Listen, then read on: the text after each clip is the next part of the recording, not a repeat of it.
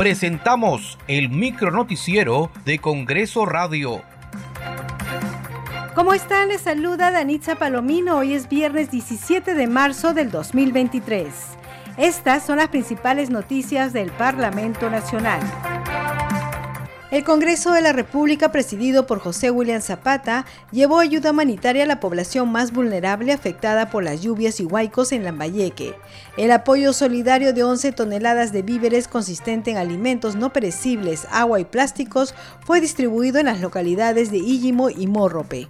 El titular del Parlamento encabezó la delegación de legisladores conformada por Silvia Montesa Facho, segunda vicepresidenta, Alejandro Muñante Barrios, tercer vicepresidente, y otros congresistas de la región Lambayeque.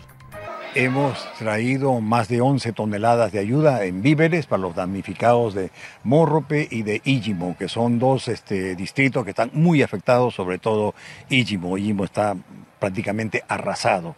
Nos convertimos nosotros en unos coordinadores o coadyuvamos el esfuerzo del gobierno nacional, los gobiernos subnacionales y también la población. Nosotros somos los intermediarios que vamos llevando los requerimientos, las necesidades y las preocupaciones de la población. Esa es una tarea nuestra que está dentro de la representación. Y también tenemos la tarea de fiscalizar, fiscalizar cómo están distribuyéndose los bienes que está haciendo llegar el Estado.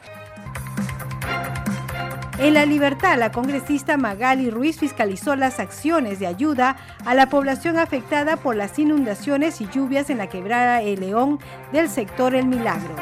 Un trabajo de fiscalización pues para combinar al Ejecutivo y priorice eh, temas tan importantes. En este caso, por ejemplo, es La Libertad es la, la quebrada de León, pero antes, obviamente que eh, la participación rápida de algunas este, autoridades como regionales, algunas locales, pues han podido dar auxilio a ciertos eh, lugares afectadas y vulnerables, ¿no? Que se ha podido atender.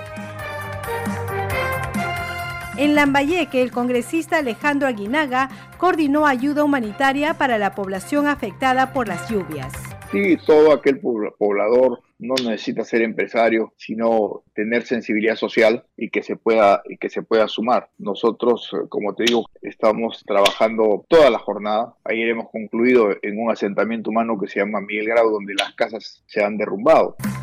Muchas gracias por acompañarnos en esta edición. Nos reencontramos el lunes.